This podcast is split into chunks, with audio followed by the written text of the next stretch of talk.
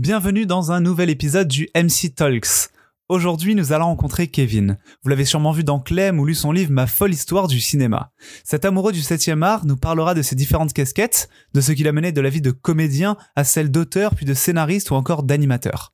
Enfin bref, c'est un voyage au cœur de l'art et de la culture que je vous propose aujourd'hui, avec la folle histoire de Kevin Elarbi. Avant de vous faire écouter ma conversation avec Kevin, je voulais encore vous remercier pour votre écoute. D'ailleurs, si vous aimez ce contenu, il est grand temps de vous abonner, de me noter, de me commenter, d'en parler autour de vous, enfin bref, de faire toutes ces petites choses qui donneront un énorme coup de boost à ce projet.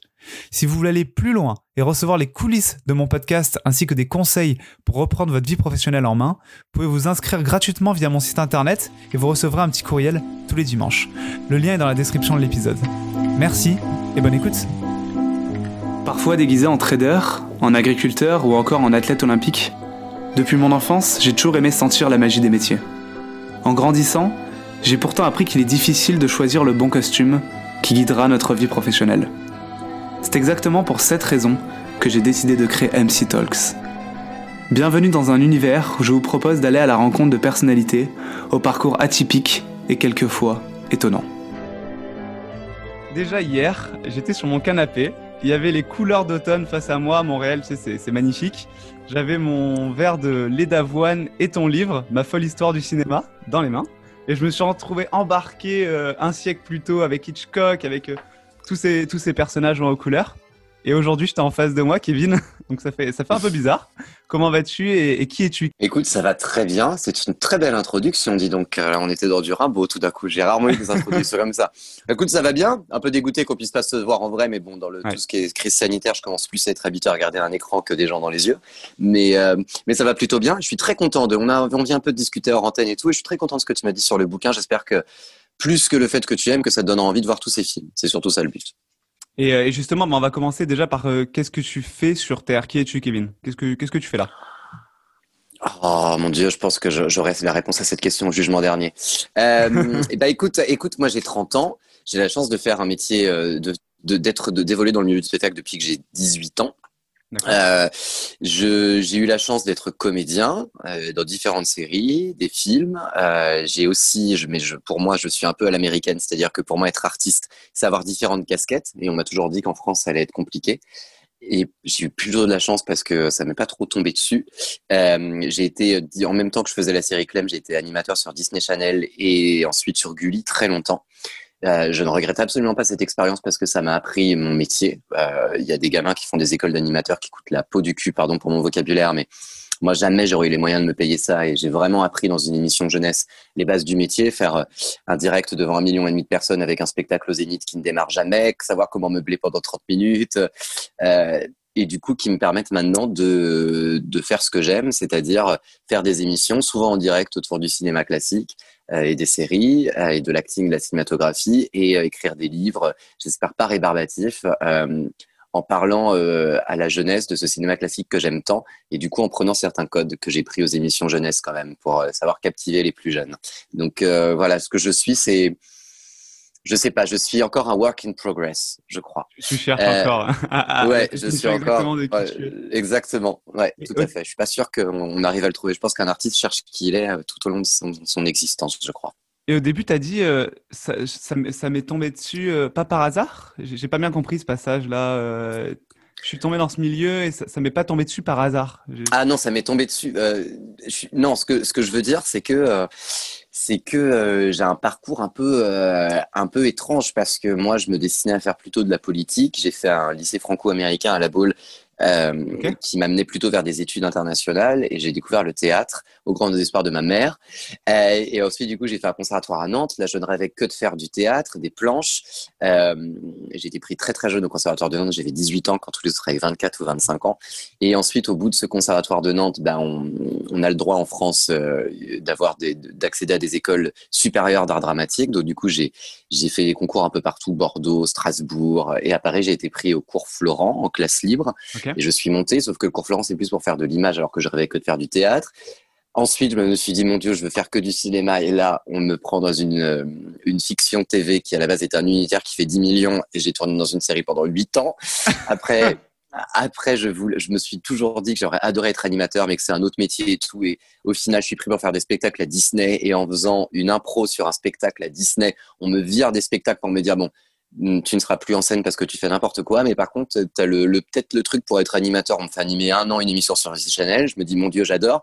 De là, j'arrive à Gulli. On me fait animer la suite du Club de Rotterdam en me disant, ça durera que deux émissions parce qu'on ne sait pas si ça va marcher ou pas. Je suis resté six ans. Euh, et après, quand j'ai quitté ces deux choses-là, où on m'a dit que j'étais fou de quitter une série très populaire et une émission jeunesse très populaire, mais j'avais 28 ans et je sentais que si, euh, si euh, si je prenais pas un pari artistique après je le regretterais et il euh, y a rien de pire que de rester dans un bateau qui coule hmm. on en pourra reparler tout à l'heure de ce que je veux dire mais bon et, euh, et comment dire et du coup j'ai décidé de fonder ces podcasts là avec plein de productions qui m'ont dit non tu viens de Gulli tu viens de TF1 on va pas te faire confiance pour animer des émissions sur le cinéma classique et ça n'intéresse pas les jeunes. Et du coup, euh, bah, à force de me prendre plein de noms dans la gueule, j'ai fondé mon propre podcast et on est parti de 5000 personnes et on a fini à 100 000 avec Tim Burton l'année dernière. Et toutes les mêmes productions qui, qui me disaient non, maintenant viennent me voir. je trouve que c'est une preuve de cynisme de ah, ce métier assez dingue. Assez dingue. Mais ça, c'est quelque chose que j'oublierai pas, mais c'est normal après. Euh, ah, mais c'est quand même une fierté, c'est cool. C'est, regardez. Euh... Bah, comme je te le disais en antenne, ce métier est comme ça.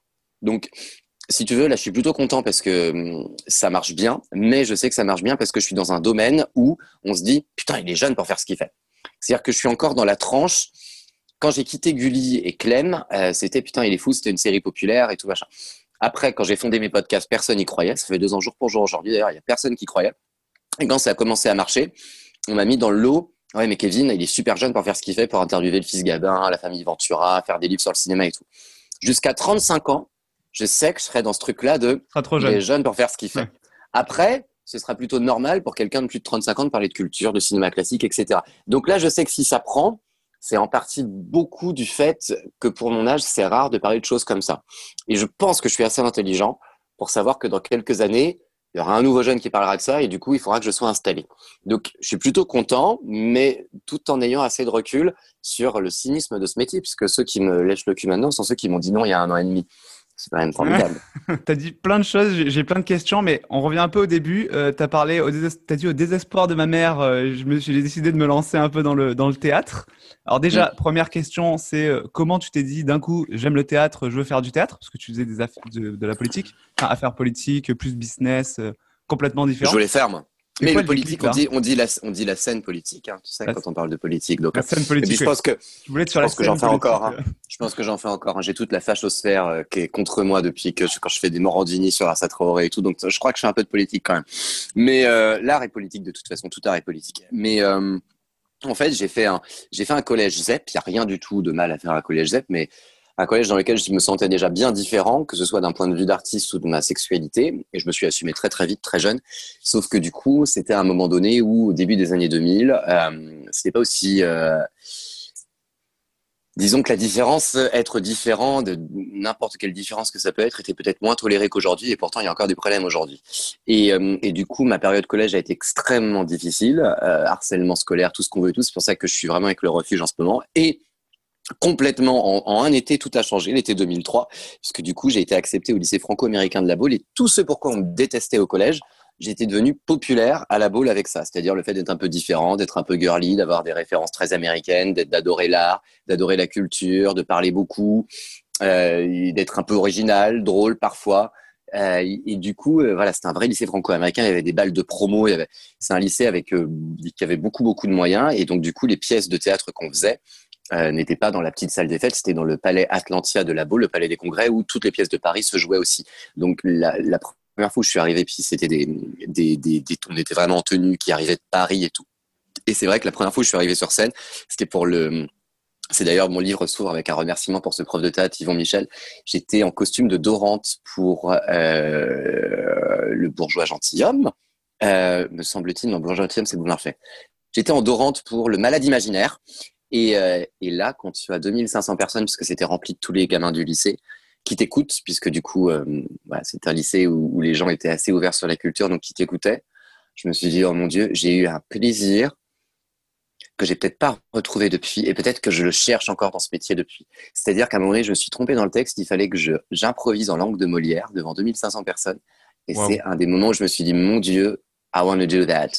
Et mon prof a convoqué ma mère en disant, laissez-le passer ces concours du conservatoire. De toute façon, il est beaucoup trop jeune, il sera pas pris. Et, mais au moins, c'est une lubie, il essaiera. Et tant pis pour lui, alors qu'il savait très bien que je voulais vraiment faire ça. Et euh, j'étais prêt de Nantes et Orléans. Et du coup, j'étais au conservatoire de Nantes de mes 18, 17 à 19 ans. Et ensuite, j'ai filé à Paris. Et, euh, et au grand désespoir de ma mère, j'ai pas fait Cambridge. Mais, euh, mais c'est pas grave. Euh, justement, est-ce que c'était difficile ou pas le contexte familial? Euh, est-ce que tu as pu faire tes choix vraiment librement ou est-ce que tu as senti ouais, ouais, ouais, ouais, Non, non, non, non, non. Oui, oui, oui. Bah, en fait, je mentais. C'est-à-dire que le. le... Bonne solution. C'est-à-dire, bah oui. Parce elle te croyait euh, à Cambridge. Elle, elle me dit... Non, non, elle, mais un peu, un peu tout comme elle me disait, tu, tu fais le conservatoire, mais à côté, euh, on peut dire que je viens d'un milieu modeste, mais je viens pas non plus d'un milieu avec de grands moyens. Donc, elles auraient jamais pu me payer. Les. Il y a plein de gamins qui m'attendent à la sortie du studio pour me dire comment, est-ce que quelle école d'animateur je devrais faire et tout. Mais je jamais j'aurais eu les moyens de payer du 5 à 10 000 balles par an en école d'animateur à leur âge. Donc du coup, ma mère, elle m'a quand même aidé, mais parce que le conservatoire, comme c'était sur concours, c'était pas cher. Alors attention, hein, quand je dis pas cher, mais ça devait être 373 euros l'année à l'époque, ce qui pour certains peut être une somme, mais quand on voit toutes les écoles, c'est rien du tout. Et, euh, et, du coup, ça me demandait énormément de temps. Et elle me dit, par contre, je te paye ça à condition que tu fasses à côté une fac euh, d'anglais. Sauf que j'ai eu mes partiels au la main puisque je sortais d'un lycée franco-américain, donc en soi la fac d'anglais. Et du coup, euh, et comme mon professeur au conservatoire on avait deux jours de cours et comme j'étais le plus jeune de la promo, il me disait Kevin, avant de jouer, il faut que tu sortes et que tu vives.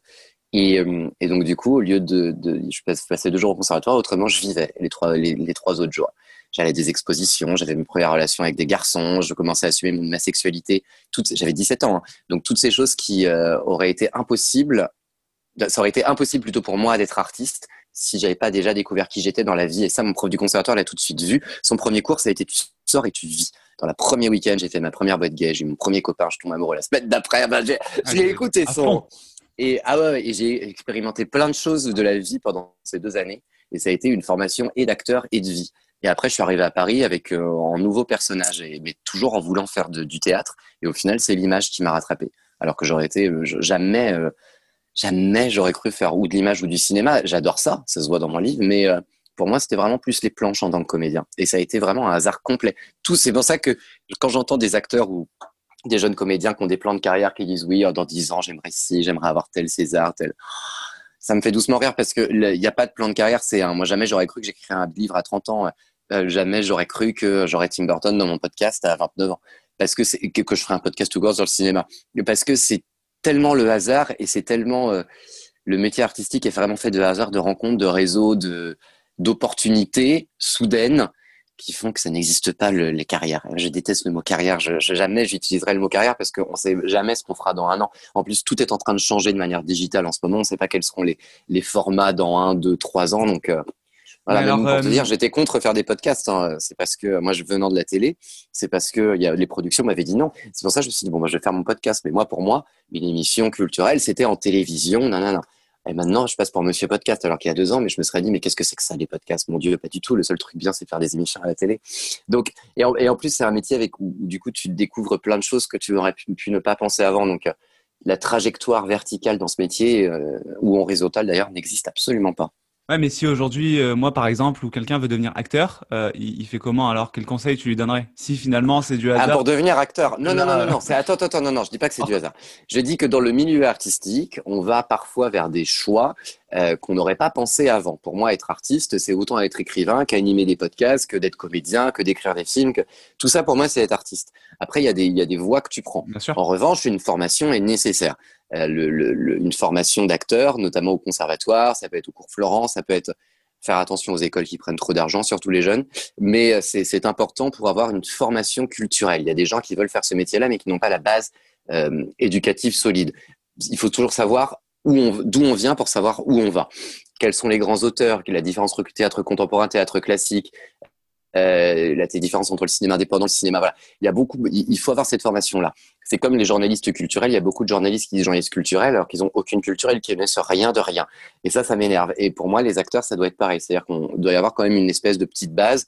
Voilà. Après, moi, je conseillerais évidemment les écoles, euh, les formations en concours. Euh, après, c'est plus dur parce que c'est des concours, mais au moins, ce sont des, professeurs euh, intransigeants et on ne paye pas on ne paye pas très cher que euh, des écoles qui euh, facturent énormément par trimestre. Il faut faire attention à ça aussi, hein, parce que euh, moi, ça me fait peur, tous les gamins qui vont dans des écoles hors de prix. Mais une formation est importante. Hein. Il y a bien une différence entre je rêve d'avoir un Oscar, ça c'est, il y a beaucoup de chance là-dedans. Et par contre, ce qui est vrai, c'est qu'il faut apprendre le métier, c'est qu'il faut un minimum de culture. Euh, et c'est un métier, et, toujours, et toujours, et toujours.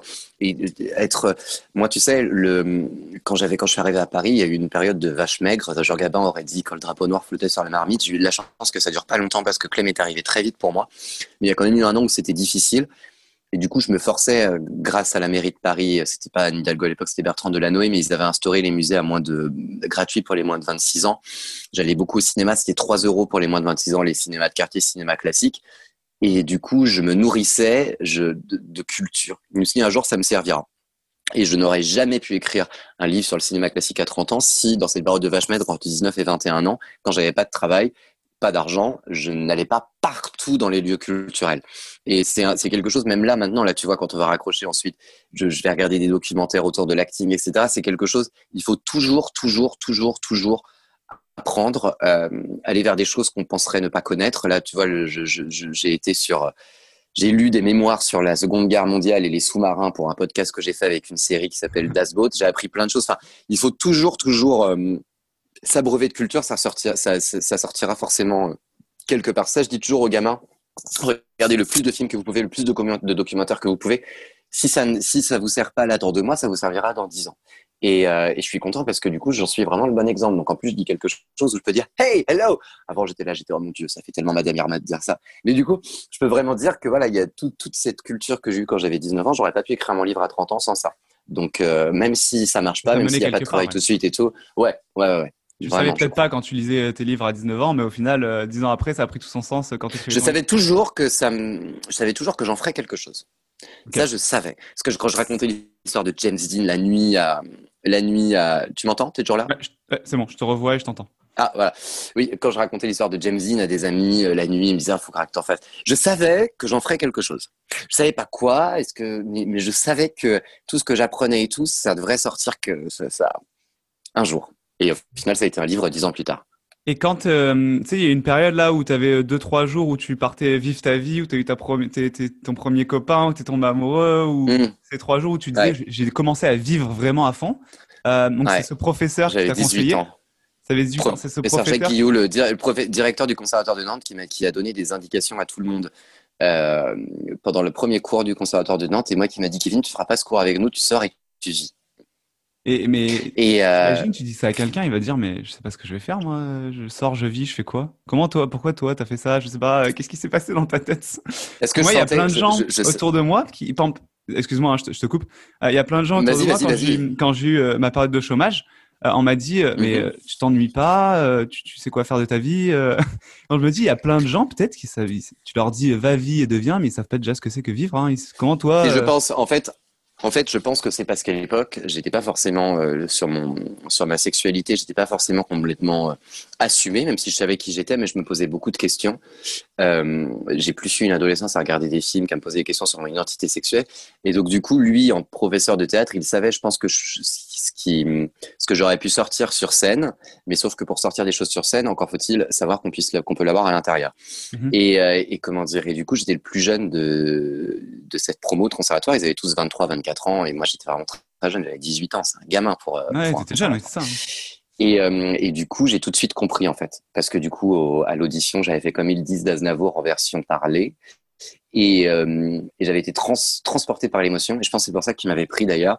Et du coup, il sentait qu'il y avait quelque chose par rapport à ça. Il m'a dit Tu sors, tu vis, tu reviens la semaine prochaine. Première relation sexuelle avec un garçon, première boîte gay, première. enfin, tout dans la même, dans la même semaine. Et, et, ça a été ça. Et en fait, au conservatoire, pendant deux ans, ça a été ça. Ça a été je suis allé vers des choses qui m'ont sorti de mon ordinaire euh, que j'avais à la boule, mon ordinaire baulois de, des années d'avant. Et j'ai vraiment été à la découverte de ce qu'était le monde en même temps que je découvrais le théâtre. Et du coup, quand je suis arrivé à Paris à 20 ans pour euh, atteindre les autres écoles de supérieures, au final, j'ai tourné dans Clem, euh, du coup, je suis arrivé avec une nouvelle enveloppe. C'est-à-dire que j'étais, c'était ma période de transition. c'est très bien que je n'ai pas fait la boule et Paris tout de suite, même si moi j'ai grandi plutôt à Saint-Nazaire à côté de la Baule. Mais c'est très bien que j'ai eu la période Nantes entre conservatoire de Nantes. C'était vraiment euh, un passage entre l'adolescence et l'âge adulte, je trouve, même si je suis toujours pas adulte. Hein. Mais, euh, mais j'ai, mais, mais voilà, et, j'avais trouvé le, le, c'était dingue ce que me dit ce professeur de conservatoire. Tu sors et tu vis. J'ai trouvé ça génial. Ah, ça, je vais le retenir ça le podcast. Tu sors et tu mm. vis. Je trouve cette belle, je trouve cette phrase magnifique. On va un peu avancer là dans le temps. Et donc, quand tu as fini tes études, tu t'es retrouvé au final. Donc, Disney, Gulli, ça arrive pendant Clem ou ça, ça arrive pas avant Clem?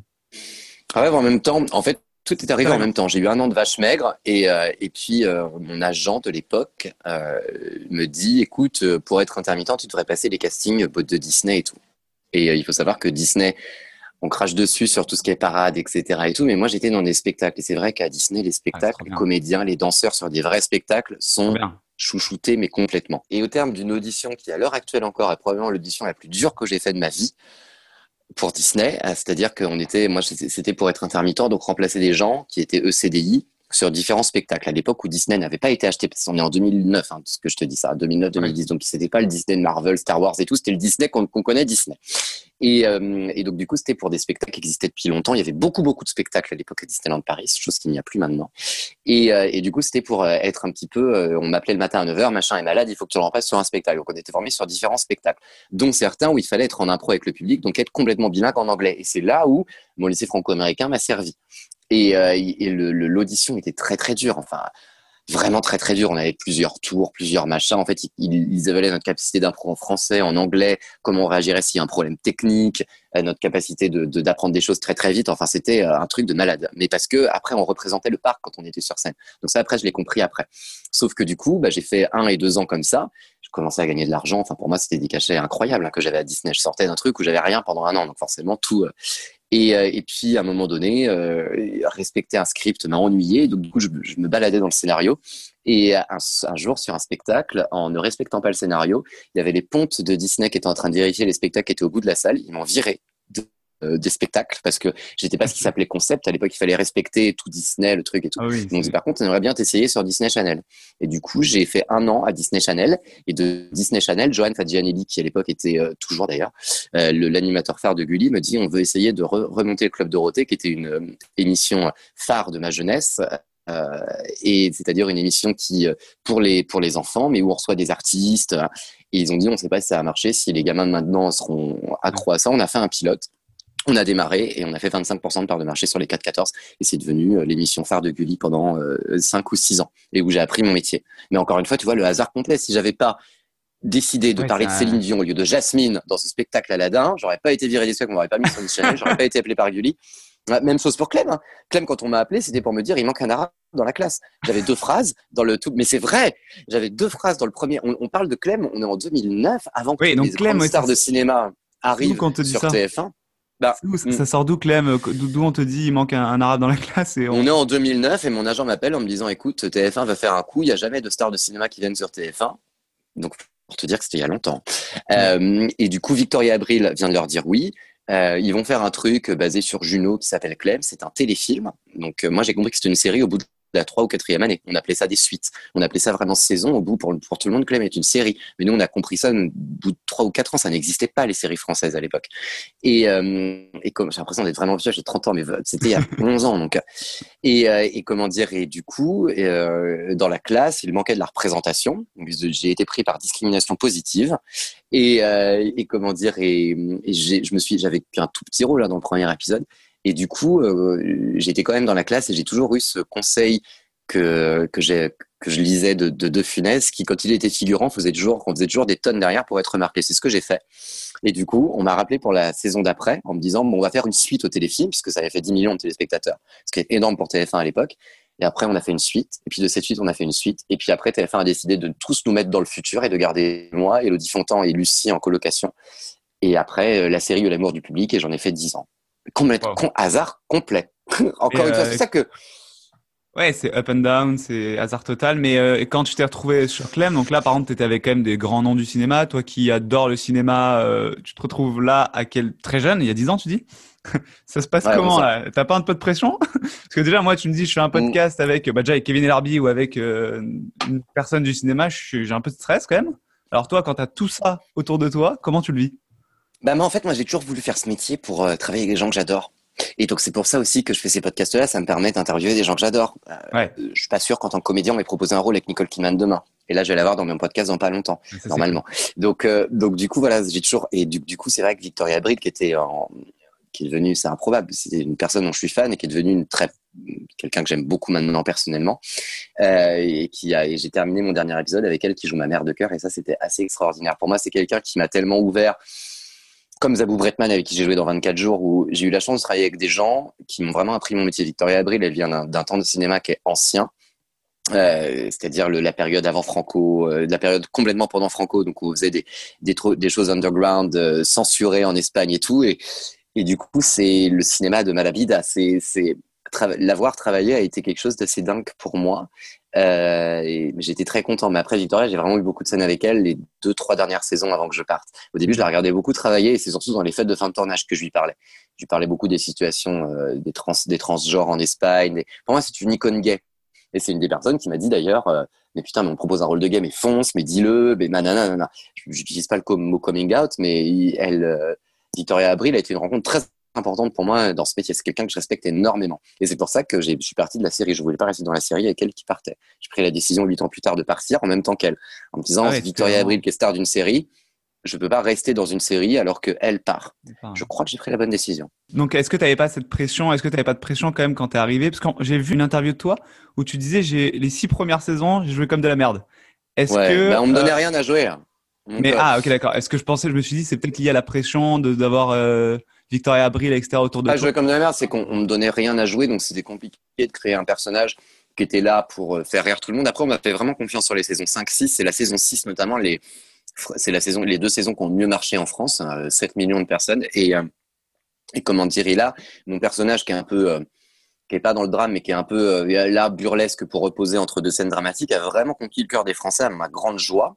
Et mm. du coup, c'est là où TF1 m'a fait confiance. Mais avant, j'étais vraiment là pour être là, quoi. Et donc, du coup, mais c'est, I learned my craft. J'ai vraiment, j'ai regardé les gens travailler, etc. La pression, je l'avais beaucoup au début. Euh, les, premières années où je travaillais, parce que bah, du coup, euh, directement, je viens de rien et tu arrives dans une série qui fait des millions de personnes et qui, est un téléfilm et qui doit être une série après. Et euh, même chose pour Gulli. Hein. Gulli, moi à la base, Gulli, quand l'émission a commencé à cartonner, me retrouver à animer des émissions avec des gens qui maintenant sont devenus des amis, mais que j'ai vu mille fois sur scène, avec Brahim Zaibak, un de mes meilleurs amis maintenant, mais que j'ai vu sur scène plein de fois avec Madonna, faire des émissions avec, je sais pas, on a eu tout le monde sur Gulli le, tous les, les, les, dix commandements, des machins. Moi qui, qui, à la base voulais être comédien, je me retrouvais dans le monde tout d'un coup du showbiz, donc de la musique, avec des gens qui me donnaient envie quand j'étais ado, qui étaient pas si longtemps que ça au moment où j'ai commencé Gulien. Venant d'un milieu où il n'y a personne du spectacle, de province euh, complète et tout. Donc au début, j'étais un peu starstruck, comme on dit. C'est-à-dire, wow, I'm working with him. Après, malheureusement, c'est quelque chose qui, plus tu travailles, ça part.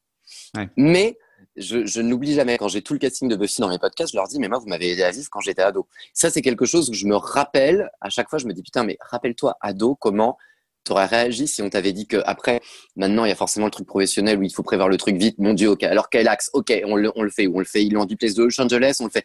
À un moment donné, quand tu te poses, tu te dis, putain, parce que tes podcasts marchent bien, on te donne l'occasion de travailler avec des gens qui te donnaient. Euh, et ça, il y a des fois où je, je, je, le rappelle et je le dis dans mes podcasts. Je le dis aux artistes parce que c'est quelque chose d'important. Euh, parce que je suis, j'ai plus le starstruck, donc je suis plus impressionné. Et je pense que c'est un truc qui fait le succès de mes podcasts, c'est que je peux, je te parle à Tim Burton, Guy comme si c'était mes meilleurs potes, grâce à la formation de théâtre. Du coup, je, je montre pas que je suis impressionné, mais, euh, mais c'est quand même assez improbable et, euh, et, je le suis plus maintenant. Mais les premières années, j'étais vachement starstruck. Mais j'ai tellement rencontré tout le monde avec les émissions de QI et tout machin que du coup maintenant ça file. Mais j'étais super impressionné les premières années. Oh là là oh Ah ouais ouais.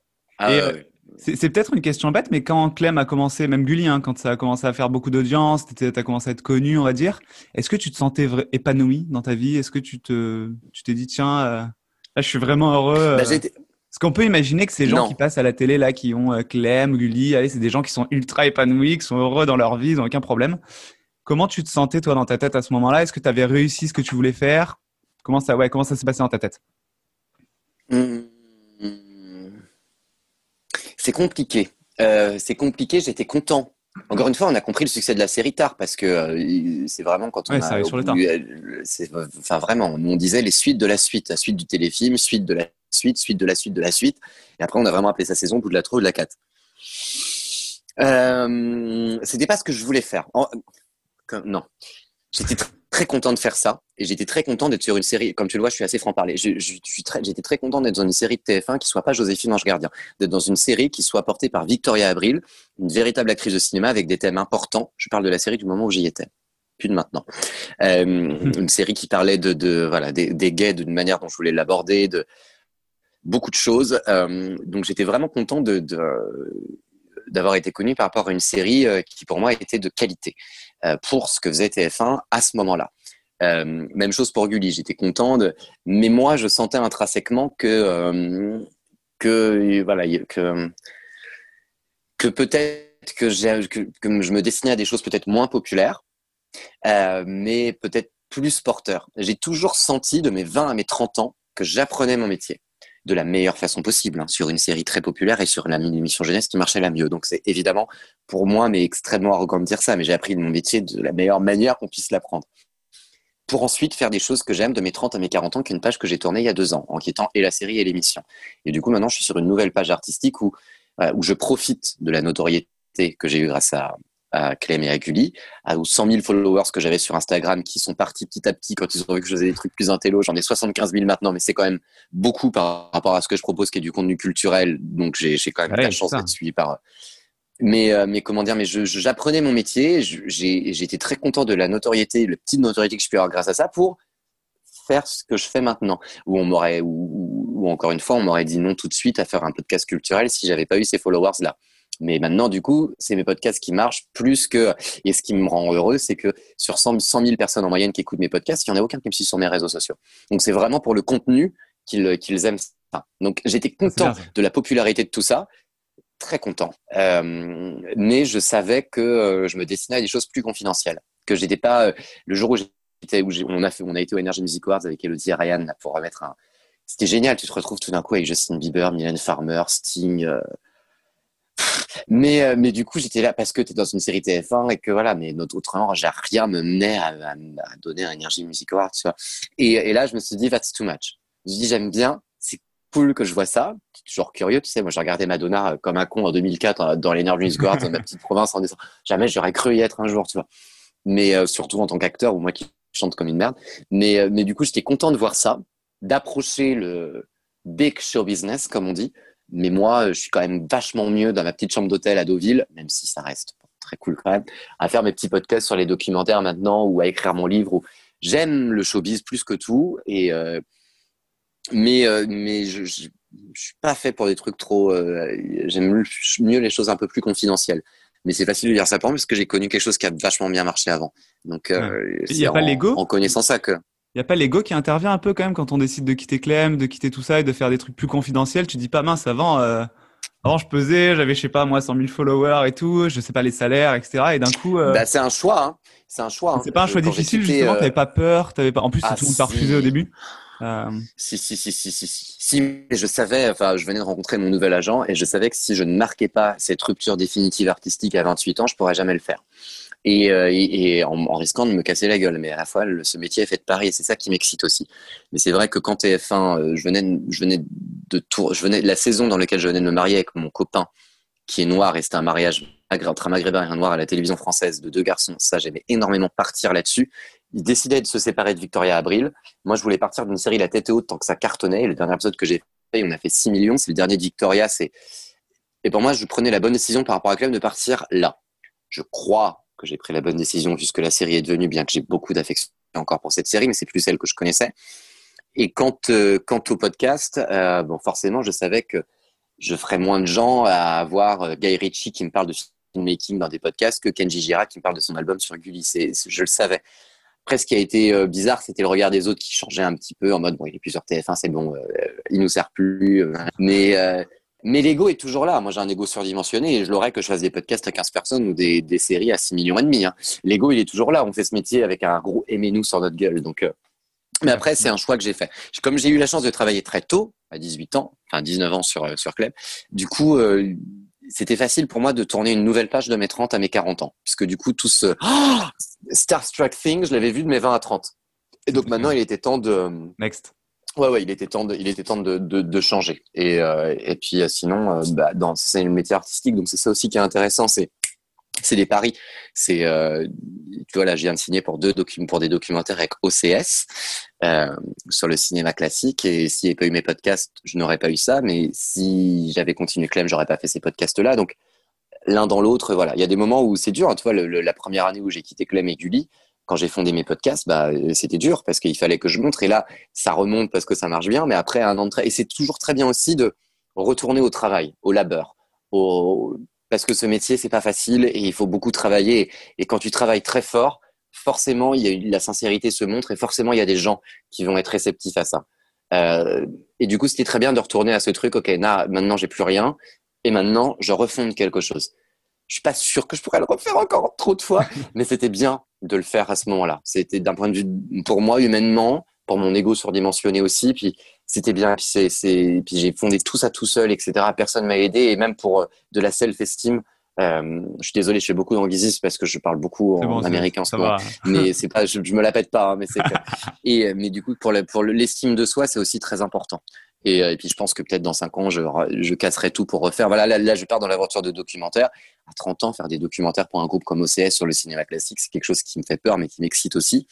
Mais du coup, c'est un nouveau pari et bim, encore un nouveau pari. Et je voulais vraiment ça de mes 30 à mes 40 ans, si j'y arrive jusque-là, euh, c'est euh, d'avoir d'autres paris artistiques et de tourner la page de ces, de, de, ces 20 à mes 30 ans qui m'ont appris mon métier, que ce soit en comédien sur Clem ou en animateur grâce à Gulli et Disney Channel.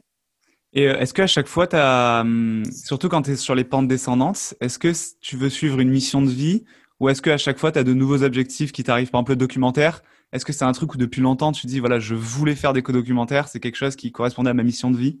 Je sais pas si tu bah, comprends. Euh, j'ai toujours, oui, bien sûr, je, je comprends. J'ai su quand mes podcasts ont commencé à bien marcher et que mon livre a commencé à avoir une bonne presse. Euh, que euh, j'avais trouvé une voie qui était pour moi, même si encore une fois je fais attention parce que la bonne presse est liée à mon jeune âge par rapport à ce que je fais, et ça j'ai assez de recul pour le savoir. Euh, mais, euh, mais comment dire, mais du coup je me suis dit bon, vers la fin de la décennie, je vais me faire, euh, je vais aller faire des documentaires. Et puis c'est à Deauville. J'ai eu la chance de rencontrer mes deux documentaristes préférés, Clara et Julia Cooperberg, qui m'ont donné envie de faire ce métier. Quand, quand je te disais que j'avais pas beaucoup d'argent à 19 ans, que je regardais plein de documentaires, plein de choses, leurs documentaires ont fondé beaucoup de ma culture euh, euh, cinématographique américaine, en tout cas des histoires de coulisses. Et elles sont même approchées pour qu'on fasse quelque chose ensemble à Deauville, ce qui pour moi était oh et le patron d'OCS, Laurent Jouet, euh, a très envie de travailler avec moi aussi pour des choses classiques et on est en train de voir ce qu'on ce qu'on va faire, mais c'est très rapide, hein, ça va être pour cette année. Donc du coup, euh, je pensais que ce serait plus pour la fin de la fin de la décennie, et ça arrive au début de la décennie. À, moi, à, moi, de pas me vautrer encore une fois, parce que comme je te le dis, hein, comme je te le dis, là, je suis encore dans un truc où on me prend parce que je crois que je fais du bon travail, mais aussi parce que c'est improbable qu'un gamin de 30 ans parle de ces icônes de 1918 ou de 1925. Ah Donc à moi de faire un bon taf là pour que ça continue et puis pour qu'apraprès on me prenne pas juste pour mon âge, tu vois. Bah, c'est étonnant quand euh, on te voit parler de Autant n'importe le vent euh, ou de Hitchcock, on se dit mais il a quel âge euh, Il a, il a 100 bah ans, comment il fait pour nous parler de ça comme s'il y était je, crois, je crois que j'en parle bien, mais, mais encore une fois, à 35 ans, on se, dira, on se jugera autre chose. Là, on, on juge mes écrits, mes podcasts en mode Ok, écoutons ce qu'il a à dire, mais mettons-nous dans la tête qu'il a que 30 ans. ouais. et, et dans 5 ans, ce sera plus le cas. Donc, à moi de faire un bon travail maintenant pour qu'on ne pense qu'à moi que par rapport à mon, mon, talent et pas mon âge, qui pour certains est vieux. Je suis un vieux comédien pour les acteurs, mais par contre, je suis un jeune animateur pour les animateurs. ouais, mais t'as switché, donc c'est parfait. Tu restes toujours jeune euh, par rapport. T'étais un jeune acteur, euh, un jeune comédien à 19 ans, et mm. maintenant t'es es un jeune. Un jeune animateur. Et euh, tout à fait. Documentariste. Et donc ces documentaires, c'est quoi? C'est euh, tu vas faire quoi exactement? Tu savais pas trop le projet, tu, tu vas réaliser le documentaire? Si, si je sais, mais je vais le réaliser. Oh, euh, et euh, une pression là quand même. La régie à Kuperberg. Ouais, ouais, c'est cool, mais c'est, en gros, tout le travail a été fait pour mon livre. Hein, c'est mon livre en images. Je pense que on va partir sur, euh, a, priori, quelque chose sur Elizabeth Taylor et sur les clins d'œil queer au cinéma, surtout dans le cinéma classique. Là, queer, c'est les clins de lesbiens, gays, transgenres qu'il y avait avant quand la censure interdisait de dire vraiment ce que c'était, mais où on comprenait un peu sous-jacent quand on faisait partie de cette communauté. On part sur ces deux documentaires-là. Euh, pour pas te mentir, là, nous enregistrons cette conversation euh, samedi. Je vois euh, les productrices lundi et je vois le patron d'OCS le 5 octobre pour finaliser ah tout ça. Mais c'est sûr qu'on fait quelque chose cette année. Mais après, quoi, quand, quel mode de diffusion? Je sais que moi, je vais partir sur une série documentaire. Série documentaire, c'est-à-dire euh, cinq épisodes de 52 minutes. Quand les sœurs Kuperberg mes nouvelles boss, et c'est improbable de dire ça parce que c'était mes héroïnes il y a encore quelques semaines, euh, veulent partir plutôt sur un format 52 minutes fixe. Et moi, j'ai trop de choses à dire pour garder ça en format 52 minutes, donc une série documentaire. On décide du format en ce moment. Et après, j'irai vraiment dans le, dans le fond. Là, on décide de la forme avant d'aller dans le fond. on devrait faire le contraire normalement. Mais pour l'instant, c'est comme ça. Je vais revenir juste sur la partie écriture du livre. Quand je lis ton livre, je me dis combien de temps il a passé à écrire ce livre? Comment, euh, comment on fait pour écrire un livre? Tu veux la vraie réponse ou la réponse euh, que j'ai ah, donnée à tout le monde pour... Euh, celle qui vend ou celle qui la réalité Non, mais c'est que je vais te dire la vérité. C'est que mais je vais dire la réponse que j'ai dit à tout le monde, non pas parce que je voulais mentir, mais que j'avais peur qu'on me dise ça se voit. C'est-à-dire je l'ai écrit en trois semaines. J'avais peur qu'en disant ça euh, à des journalistes et tout, ils me disaient ah ben ça se voit. En fait, le truc c'est que ce livre j'avais tellement pensé. Quand on est venu me voir, c'était en plein saison de, ma, de mes podcasts de l'année dernière. J'avais beaucoup beaucoup de choses à faire et tout, donc j'ai concentré dans les podcasts.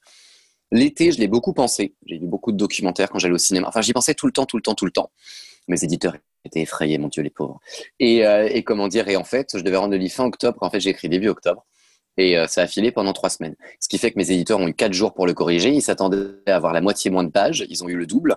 Ce qui fait que dans la première édition, il y a plein de coquilles. Pas des coquilles graves. C'est-à-dire qu'il n'y a pas d'erreurs concernant euh, les références et tout ça. Mais comme j'ai écrit énormément en très peu de temps, euh, ils ont pris la décision, et c'est tout à leur honneur, de ne rien enlever. Donc le livre est deux fois plus gros que ce qu'il aurait dû être. Euh, mais du coup, il y a des petites coquilles de grammaire, de trucs dans la première édition. Par miracle, comme il a marché, il y a eu d'autres éditions, il est sorti en numérique, donc voilà. Mais je suis tout à fait, euh, j'ai beaucoup de respect pour la presse parce que le livre qu'ils ont reçu est un gros livre, très référencé, je crois avec des choses bien, mais avec, en tant qu'auteur, certaines fautes, non pas d'orthographe, mais des coquilles de grammaire, de, du fait que je l'ai rendu très tard. Ils ont eu deux jours pour faire la traduction, la correction, mes, mes éditeurs. Et, euh, et, donc voilà. Donc là, maintenant, je ne le referai plus. Je peux le dire maintenant que j'ai écrit en trois semaines parce que le livre est sorti, que la presse a été coulée, tout, mais j'ai écrit en trois semaines. Et euh, mais je l'ai beaucoup pensé. Mais ça a fusé. Une fois que j'ai commencé à écrire, ça a fusé. Ça n'a pas arrêté. C'est rapide, trois semaines. Ça n'a pas arrêté. Hmm. trois, semaines, trois semaines, mais jour et nuit. Hein. Ah oui, ok, t'étais non-stop dessus. Hein. Jour et nuit, mais en fait, je le pensais depuis tellement longtemps que du coup, ça, ça fusait. tu, as pensé quand euh, C'est quand que tu as pensé à dire je vais, je vais faire mon livre? Bah, ils m'ont quand les éditeurs m'ont approché. Mais en soi. Euh, ah, donc c'est les éditeurs qui t'ont approché. C'est pas toi qui as dit hmm. euh, je veux faire mon livre. Euh, non, c'est les éditeurs qui m'ont approché. Les éditeurs qui m'ont approché. Suite au succès du podcast que l'année dernière. Et, et, comment dire, et les éditions au créé. Et, mais encore une fois, mais j'y pense depuis que j'ai 19 ans à parler de tous ces. Ouais, ça, c'est ton univers en fait. J'ai l'impression que tu. Bah ouais. Et, et, je suis habitué à parler de ça à tellement de gens dans, dans, des podcasts maintenant, mais avant en famille, en dîner, en amis, que du coup, le premier livre a fusé. Je suis pas sûr que pour la suite ce soit comme ça, mais le premier livre, ce premier bébé, avec évidemment tout ce que je connais de mieux euh, du, du, du, cinéma américain et français, ça a fusé. Ça a fusé et, je suis content parce que parce que les jeunes, ils voient des choses qu'ils ne connaissaient pas et ceux qui connaissent ce cinéma-là, les plus vieux, voient des choses qu'ils ne connaissaient pas non plus. Il y a un ton particulier parce que je suis pas euh, auteur je ne sais pas, je, ne saurais pas expliquer pourquoi est-ce que la presse et le public ont aimé ce livre-là, mais j'en suis très fier. Mais par contre, moi, ça me met sacrément une pression pour la suite parce qu'il faut que je trouve le même ton, que je me repose pas sur mes lauriers. Que, euh, donc, on va voir. Euh, j'ai eu beaucoup de chance qu'il sorte avant le confinement aussi, quelques mois avant.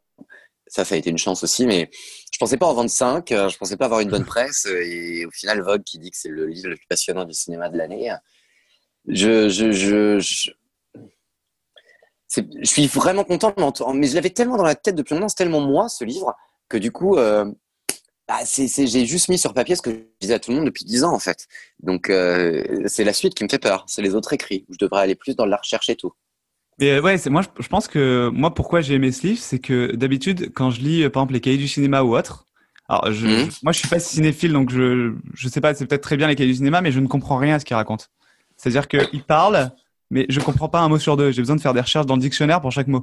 Et euh, je suis peut-être débile, hein, mais et ton livre, par contre, je l'ai lu, j'ai tout compris, euh, je me suis en plongé dedans et j'avais pas cette distance. C'est le, plus beau compliment qu'on puisse me faire. J'avais aucune distance avec le livre, alors que quand je lis ces, ces critiques de cinéma, j'ai vraiment une distance. Alors je me dis, il y a un moment dans ma vie quand j'ai beaucoup aimé le cinéma, je me suis dit, en fait, c'est bien les cahiers du cinéma. Tu sais, j'essaie de, mais je pense que c'était pour donner une image de moi qui était regardez, je suis cinéphile, je lis les cahiers du cinéma.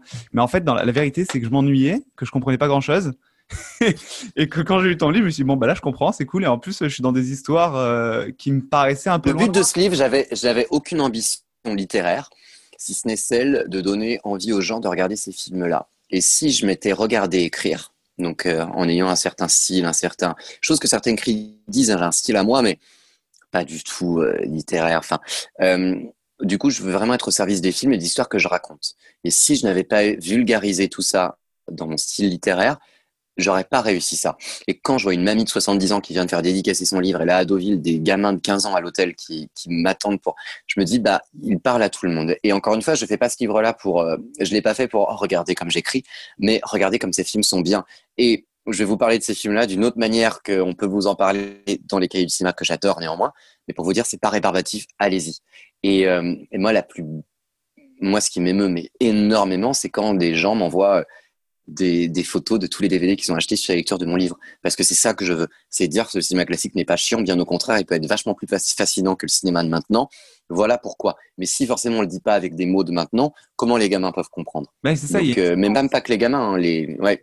ouais, il y a une trop grande distance avec ces films. En fait, euh, c'est moi, ma copine, je sais qu'elle a, elle a, elle a, pas vu ce film d'Hitchcock. Euh, et quand elle parle d'Hitchcock, c'est vieux, c'est pour les cinéphiles, c'est noir et blanc. Euh, Psychose, c'est en noir et blanc. Euh, donc non, tu vois, c'est trop loin. C'est et quand tu lis un, un article des cahiers du cinéma sur Hitchcock, effectivement, tu as l'impression que c'est de la science presque, que tu ne comprendras rien. mais ça l'est, attention, parce que le cinéma c'est de la science. Oui, mais Après, que tu, que tu ne moi, prendras je, aucun je plaisir pense... à le voir. Alors que finalement, il y a... Voilà, c'est bien pour ça qu'il faut d'abord montrer aux gens le plaisir qu'il faut à le voir. Pourquoi? Et ensuite qu'ils aillent plus avant dans pourquoi est-ce que c'est important. Il y a plusieurs. Voilà. Moi, je, je, je, replace juste pourquoi c'est important dans l'histoire du cinéma et pourquoi est-ce que ça a changé le cinéma. Après, les gens, s'ils aiment, tant mieux pour eux, mais qu'ils aillent évidemment mon chapitre sur Hitchcock, les gens ont aimé, qu'ils regardent les films Hitchcock, mais qu'ils lisent le livre des cahiers du cinéma de Truffaut d'Hitchcock. Voilà. Ah moi, oui, c'est une première approche en disant aux gens, allez vers, euh, voilà, parce que c'est les cahiers du cinéma, hein, Truffaut Hitchcock. Hein, ouais. Que tu as adoré, même, tu me le disais en antenne. J'ai rien contre les cahiers du cinéma, c'est juste que voilà. Non, non, mais j'entends, mais. Je trouve que ça parle peut-être beaucoup aux cinéphiles, mais quand on lit ça, on n'a pas forcément envie de. Je, je comprenais pas grand chose à ce que je lisais. Euh... Je comprends.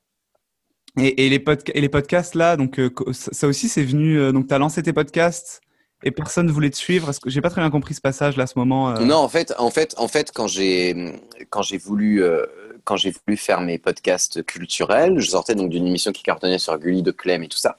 Et c'est vrai qu'il y a beaucoup de productions qui m'ont dit non, t'es trop jeune et ça ne marche pas la culture chez les jeunes. J'ai donc fondé mon propre podcast tout seul. Je trouvais mes partenaires commerciaux donc. Euh, j'avais des marques de bracelets qui me disaient oui, on est partenaire pour ton émission Jean Gabin. Je devais faire des posts sur Instagram pour être beau comme Jean Gabin, porter ce bracelet pour, pour au moins être payé sur euh, certains podcasts que je faisais. Et puis après, une autre plateforme, Beta Série, qui est euh, une plateforme qui a 3 millions d'abonnés en Europe. La plateforme série la plus suivie d'Europe m'a dit on aimerait que tu deviennes notre animateur. Euh, et j'ai dit bah essayons, mais moi je suis pas spécialisé série, je suis spécialisé cinéma, donc moi je peux montrer comment le pont peut être fait entre les deux. Mais moi je veux toujours lier ça au cinéma et avoir des cinéastes. Ils m'ont dit bah allons-y et, euh, et, puis ça je suis content ça marche bien ça marche bien parce et, et, ce qui me fait le plus plaisir par rapport au podcast de l'année dernière c'est que l'année dernière je marchais grâce aux stars euh, Tim Burton Guy Ritchie euh, bah, qui venaient dans mes émissions ça. et là je vois que cette année c'est le contenu plus que ça j'ai euh, mon meilleur ami Samy là qui joue dans Sex Education est venu dans mon émission ça a cartonné avec lui mais L'émission qui reste la plus suivie que j'ai fait, 150 000 auditeurs, c'est, et alors mes émissions sont longues, hein, c'est une heure et demie, donc on peut le faire pour tenir une heure et demie. C'est une émission dans laquelle je reçois une philosophe, euh, best-seller, qui euh, explique la fin de Game of Thrones. Et j'ai une conversation d'une heure trente avec elle, c'est celle qui a le plus séduit. Donc je suis très fier cette année parce que du coup mes podcasts sont suivis par, pour le contenu plus que pour les contenants. Mmh. Bon, le, le, mot est un peu cavalier, mais, euh, mais en tout cas, les gens, ils vraiment pour le contenu et je peux m'amuser. Là, tu vois, je, je, fais des podcasts où je fais découvrir aux gens des séries israéliennes ou, ou, ou des séries allemandes que j'ai beaucoup aimées. Il y a autant d'auditeurs que quand je parle de Sex Education, là, j'ai reçu Walking Dead, de Nicole Kidman bientôt. Il c'est toujours le même nombre d'auditeurs, peu importe le, le, la personnalité que j'ai. Et ça, c'est une grande fierté cette année pour moi, parce que c'est le contenu qui marche plus que la forme, le fond plus noms, que la euh, forme. Ouais. Mmh. Et ça, c'est une grande fierté pour moi. C'est normal aussi quand tu t'es lancé là-dedans d'attirer, euh, faut attirer de l'audience, donc les noms, bah, c'est utile. Et après, ces personnes-là s'habituent. J'avais pas le choix, mais j'avais pas le choix. Mais, tu, mais euh, déjà, oh, bon, je te dis la vérité. On m'a foutu ouais. sur une plateforme. La seule qui m'a dit oui parce que j'avais beaucoup de followers sur Instagram. Je veux même pas citer le nom de cette plateforme d'ailleurs. Et je me retrouvais avec que des chroniqueurs d'Anouna qui avaient tous leur émission partout. ah oui, Hanouna, c'est Moi, on me disait oui parce que. Ah ouais. Je rigole, je rigole. Et moi, on me disait oui parce que parce que j'étais suivi. Hein. Il s'avère que la plateforme sur laquelle j'étais s'est laissée dépasser parce que tout d'un coup, ça a pris une tournure dingue, mes podcasts. Euh, on faisait même des podcasts de nuit sur Game of Thrones qui fédérait presque 60 000 personnes à 3 heures du matin. Enfin, et, euh, et, comment dire, mais du coup, j'avais besoin de cet appel d'offres avec des gros noms. C'est pour mon livre aussi. Hein. Euh, une fois que j'ai su que mes éditeurs m'achetaient le livre, bah, je me suis dit quel signage je vais mettre dessus. J'ai demandé l'autorisation de Tim Burton, Guy Ritchie, le fils de Jean Gabin, d'être sur la couverture en participation. J'ai besoin de ces gros noms. Cette année, j'en ai encore. J'aime travailler avec des personnalités euh, très populaires, euh, même si quand ils sont populaires, ils font aussi des choses élitistes qui me plaisent plus. Samy fait, Sex Education que j'adore, mais à côté, il fait les grands sur OCS et ça, c'est cool parce que je le reçois pour parler de Sex Ed, mais je peux parler des grands qui est vu par personne sur OCS et qui est génial. Maintenant vu par plein de gens grâce au succès de Sex Ed de Samy. Euh, mais maintenant, ce qui me plaît vraiment, c'est que je peux, attention, tout peut, mais j'ai une audience solide d'à peu près 100 000 personnes et du coup, maintenant, je peux m'amuser m'amuser dans le sens à faire découvrir aux gens. Voilà, faire un, par exemple, je, quand j'appelle mon producteur pour dire je suis à Deauville, je vais te faire un, podcast avec tous les réalisateurs des documentaires sélectionnés. Il me dit oui, parce qu'il me fait confiance et que ça marche. Mais autrement, mais allô, passer d'un podcast avec euh, qui j'avais eu dernièrement, enfin, je sais pas, le, tous les gens de Scam ou tous les gens de Walking Dead ou tous les gens de Sexed, et puis tout à coup faire des réalisateurs inconnus, mais qui sont à Deauville quand même. Même audience. Et euh, Perry Mason, pareil. Perry Mason, une série HBO, même audience. Donc, du coup, je peux vraiment m'amuser. Et ça, ça me plaît beaucoup. J'espère avoir ce luxe-là longtemps, pour être honnête avec toi. Mais euh, pour l'instant, je m'amuse et puis on verra. Et, là, je me demandais, c'est quoi, euh, c'est quoi tes journées? Parce que on se parlait par mail, enfin par Instagram, avant que, avant qu'on se rencontre. Tu me disais, alors là, j'ai tel nombre d'épisodes à faire, j'ai ci, j'ai là. C'est quoi tes journées là en ce moment? Comment tu, comment tu bah, t'organises en plus, tu as deux villes, tu vas à Berlin, je crois. Non, Berlin le, mois prochain. J'en reviens, j'en reviens. Tu à Berlin Tu à Deauville, Berlin et là J'ai enchaîné Deauville, Berlin et je pars à Cannes.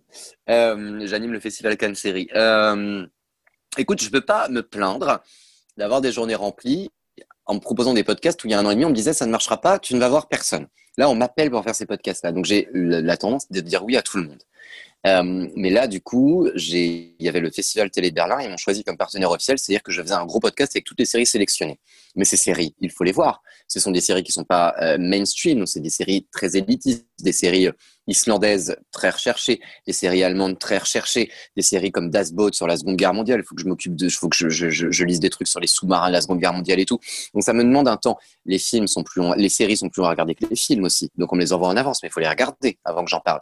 Donc mon temps est vraiment consacré à regarder ces séries, faire les recherches nécessaires, faire les émissions. Ensuite, mes émissions sont en triple langue, donc il faut faire, je, faut que j'enregistre mon émission en français, puis ensuite que je fasse la traduction anglaise euh, puisque du coup, il y a à peu près 20 000 personnes qui m'écoutent en Angleterre, enfin dans les pays anglophones. Donc du coup, il faut que je fasse ces traductions-là, ce qui me demande un temps fou. Ah, un podcast dure une heure et demie. Ah, bien sûr, un podcast dure une heure et demie à, à l'écoute, mais moi, il faut que je vois la série, que j'interviewe les gens, conversation, j'aime pas le mot interview, euh, que je traduise le podcast, euh, que, enfin voilà, c'est toute une petite machine derrière, euh, parce que j'ai la chance du coup d'avoir une équipe maintenant parce que ça marche bien. Mais c'est beaucoup. Là, je pars à Cannes, mais du coup, je fais pas que présenter Cannes. Il faut que je vois toutes les séries qui sont présentées, que j'anime les panels, que je fasse des podcasts là-bas. Deauville, il fallait que je vois tous les documentaires avant de faire les conversations, que je vois ces conversations, ensuite que je me dise comment rentrer ça dans un podcast homogène en les liant, quelle musique, quelle c'est j'aime beaucoup mais ça me demande un temps mais de malade. Et à côté de ça j'ai mon prochain livre à écrire les documentaires pour OCS à préparer.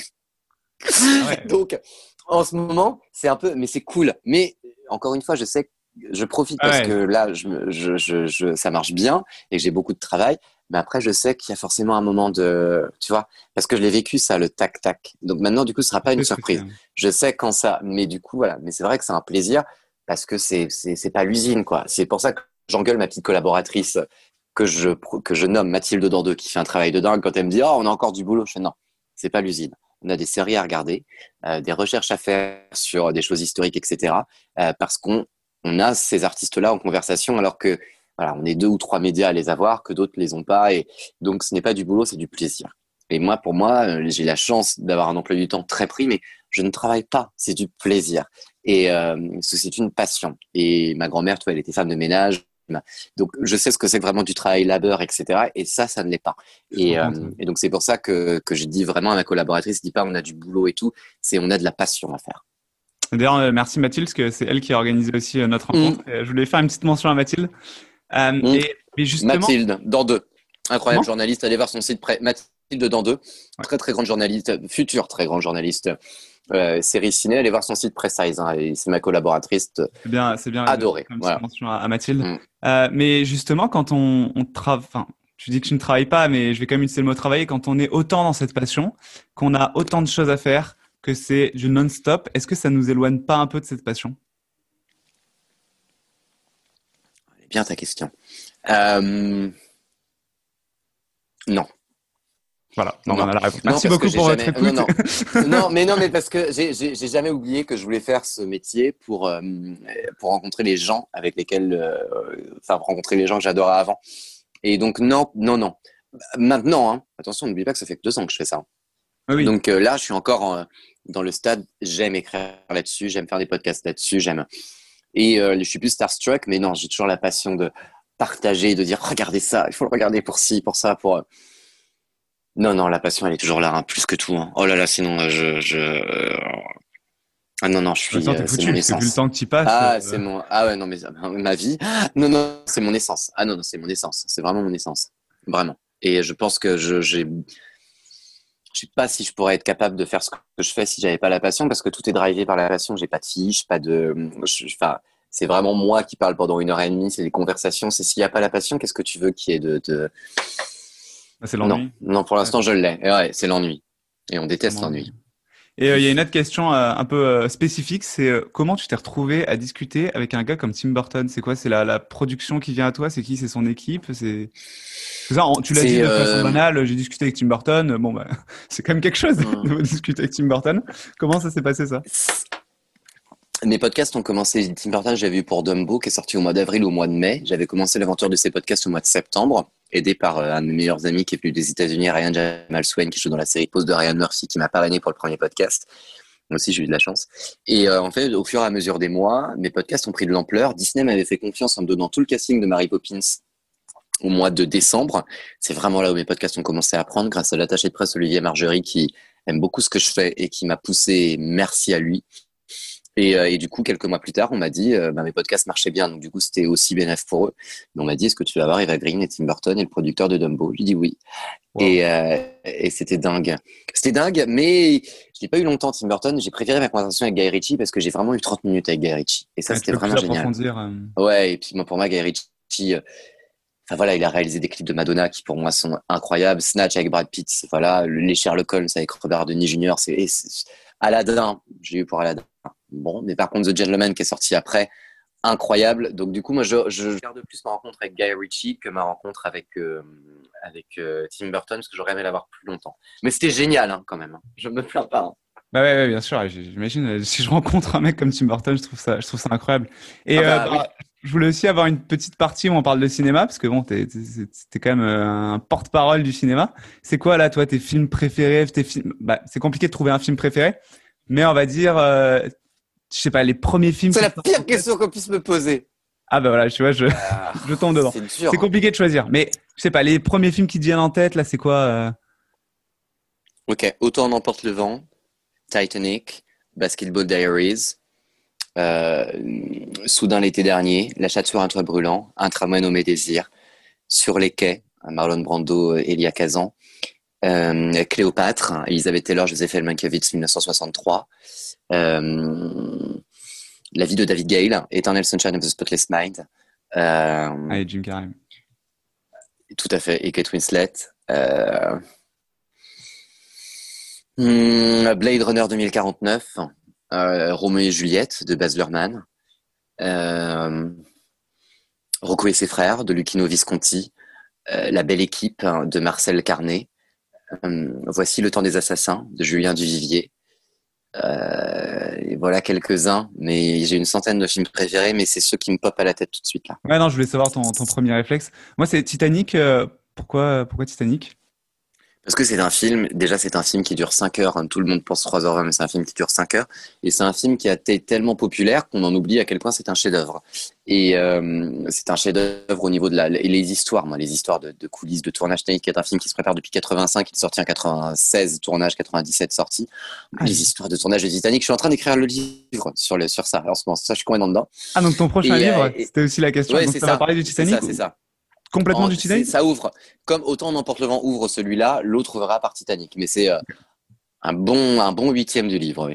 Et, euh, et, comment dire, et, et au-delà de ça, voilà, le, la musique, la lumière, le, les décors, le, le, comment il a monté son film. Hein. il a mis un, un, une heure et demie du film à la poubelle. Donc, enfin, pour moi, ce film, et j'essaye de. Xavier Dolan le fait mille fois mieux que moi depuis des années en disant à quel point ce film a changé sa vie. Et... Mais Titanic, pour moi, est un film tellement populaire et que tout le monde connaît qu'on en oublie à quel point c'est un chef-d'œuvre. Et c'est un chef-d'œuvre. Et du coup, j'essaye d'expliquer justement aux, futurs cinéastes, aux étudiants en cinéma, pourquoi ce film est si important et pourquoi, attention, Titanic a presque 25 ans et ne vieillit pas. C'est bien qu'il y a une raison. Parce que moi, je peux te citer des blockbusters des années 2000, euh, tu la regardes maintenant, mon Dieu, Titanic ne vieillit pas. Pourquoi Et pourquoi est-ce qu'il ne vieillira pas et qu'on le regardera dans 100 ans encore pareil?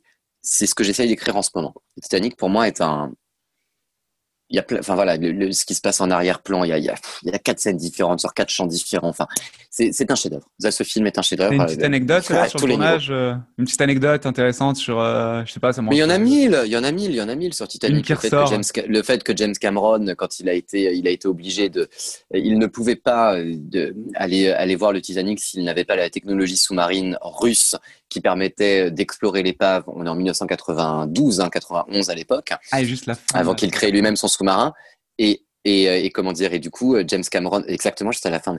Et du coup, James Cameron était obligé de passer des soirées euh, à convaincre les gens en buvant de la vodka, mais de la vodka à la russe, à la russe, quoi. Donc, des quatre bouteilles de vodka par demi-heure qui racontent, enfin, Titanic est un film qui s'est fait grâce à l'alcool. Et j'ouvre mon livre là-dessus. C'est un livre vraiment qui s'est fait grâce à l'alcool et, et, grâce à la persévérance de Jim, de Jim Cameron, qui, James Cameron, donc, qui, qui croyait au film dès le début et, et voilà, mais il y a, y a, tout un tas de. Faudra lire la suite de mon livre. Mais il y a, y, a, y a, tout un tas de choses. Et Titanic, les histoires de coulisses sont encore plus dingues que les histoires de tournage. Et je sais même pas d'ailleurs comment je peux ne pas écrire un livre entier là-dessus et que ça doit être qu'un chapitre. Je suis bien emmerdé là, pour être honnête. pour le futur, euh, ton prochain livre, ce sera le livre encore d'après. Tu pourras faire Titanic, les coulisses. Euh. Mm. Et ton prochain livre, dans je le fais là, c'est vraiment Titanic le prochain. Qu'est-ce que ah, non mais ça, ça, ouvre sur Titanic, mais après euh, tu parles. C'est quoi en fait le thème du livre Ça ouvre beaucoup. Ça s'appellera, je pense une. Bah, c'est comme le premier, mais ça, s'appellera, je pense, une autre folle histoire du cinéma où les éditeurs veulent pas le vendre en mode suite, mais bon, clairement, c'est, mais c'est d'autres histoires et euh, mais avec un énorme focus sur certains films. Titanic, Star Wars, sont deux films. On m'a reproché de pas parler dans le premier. J'avais trop à dire pour. Euh, donc, je sais que Titanic, Star Wars seront euh, deux sujets que je vais énormément couvrir dans ce livre. Indiana Jones également. Euh, voilà, je vais peut-être aller dans une chose peut-être un peu plus populaire, tout en ne perdant pas le, mon style cinéma indépendant. Parler aussi beaucoup de Jeanne Moreau, de Catherine Deneuve, dont je n'ai pas parlé dans le premier livre, le cinéma, euh, le cinéma de, de François Truffaut, euh, plus avant du cinéma de Jacques Demy. Enfin voilà, j'allais dans toutes ces choses que je n'ai pas couvertes dans le premier livre par manque de temps. J'avais trois semaines. Ouais, bien sûr. D'ailleurs, en parlant de, de Star Wars, j'ai lu euh, The Ride of a Lifetime de Bob Iger, mm-hmm, donc mm-hmm. l'ex-PDG Disney, et qui parle de la vente justement de, de, de Lucasfilm à Disney. Très intéressant. Mm-hmm. Je sais pas si tu as lu ce livre. Passionnant. Pas en entier. Mais j'ai vu, j'ai vu toutes les chroniques sur la sortie de ce livre. Il faut absolument je Je pense que Terry, euh, Terry euh, LTM, que tu as eu aussi dans ton podcast, je pense qu'il a dû t'en parler. C'est quelque chose qu'il connaît très très bien, lui. Ah oui, lui, euh, j'ai appelé l'épisode le journaliste des super-héros. Je trouvais ça, je trouvais ça cool pour Terry. Après, on, est, on peut être en désaccord parfois, hein, Terry. Moi, moi je, je monte au créneau quand Scorsese dit que Avengers n'est pas du cinéma. Je ne peux que être d'accord avec Scorsese. Tu as lu mon livre. Donc, pour moi, du cinéma, se fait avec euh, deux caméras, des histoires, des profondeurs de champ et c'est exactement ce que Thierry Frémaux vient de dire au Festival de Deauville, le président du Festival de Cannes, qui a ouvert Deauville en disant que le cinéma se portait mal, le cinéma américain se portait mal quand on se replie dans des scénarios euh, de blockbusters comme euh, Marvel, et que le cinéma français se portait mal quand on allait dans des scénarios convenus de petites villes parisiens et que la sélection de Deauville montrait que c'était pas ça. Je suis d'accord avec lui. Pour moi, les Avengers sont des films très divertissants. Ça fait aller les gens au cinéma et tant mieux que les gens aillent au cinéma.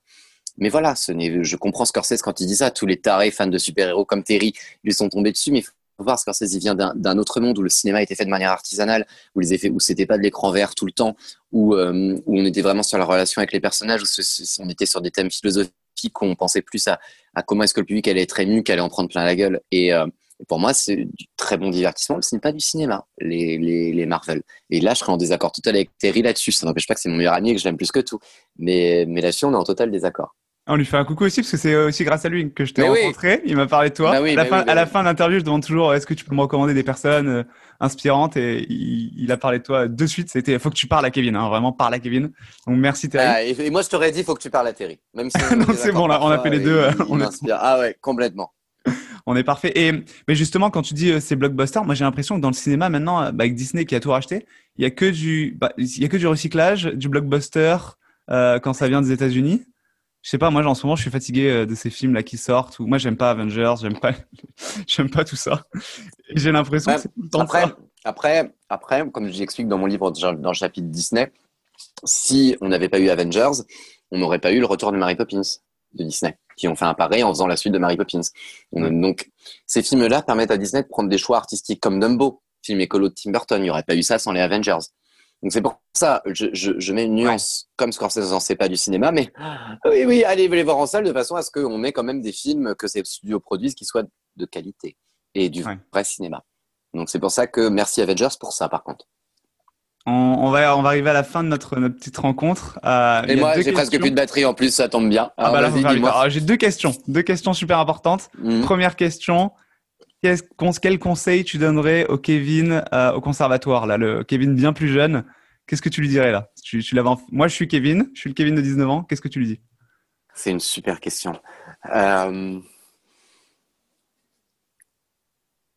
ne doute jamais de toi et, euh, et, ne sois influencé que par, que par la passion. Mais ne doute jamais de toi, ce sera ça. Ne doute jamais de toi et sois toi-même sois toi-même quoi qu'il en coûte. Reste toujours toi-même, peu importe ce qu'on peut te dire, reste toujours toi-même. Ne doute jamais de toi, reste toujours toi-même et sois toujours curieux. Moi, ce que je dirais au Kevin de, l'époque. Et la dernière question, je pense que ça va un peu revenir là, cette réponse que, tu viens de me donner. C'est quelles sont les, trois valeurs que tu essayes de suivre et sur lesquelles tu ne mordras, mordras jamais Tu ne mordras jamais. Alors là, je ne sais pas ce que je viens de dire. Les trois, valeurs, euh, les trois valeurs que tu suis. Hum, les trois valeurs. Ouais, trois valeurs importantes. Tu m'entends là? Oui, je t'entends. Ouais. Super. Euh, tolérance, respect. C'est pour moi c'est principal d'être tolérant et d'être respectueux de tout le monde, sinon tu peux pas comprendre leur univers. Et en troisième, je dirais euh, tolérance, respect, ouverture d'esprit. Indispensable dans nos métiers. Indispensable. Tolérance, respect, ouverture d'esprit. Merci mm. Kevin pour ton, pour ton temps. Merci Terry, merci Louise, merci Mathilde euh, qui, qui ont permis cette rencontre. Ce podcast étant une histoire commune entre ses auditeurs et ses invités, je voulais vous remercier pour votre écoute. Aussi, vos notes, commentaires ou encore le bouche à oreille sont au cœur de la réussite de cette aventure. N'hésitez donc pas à partager votre avis.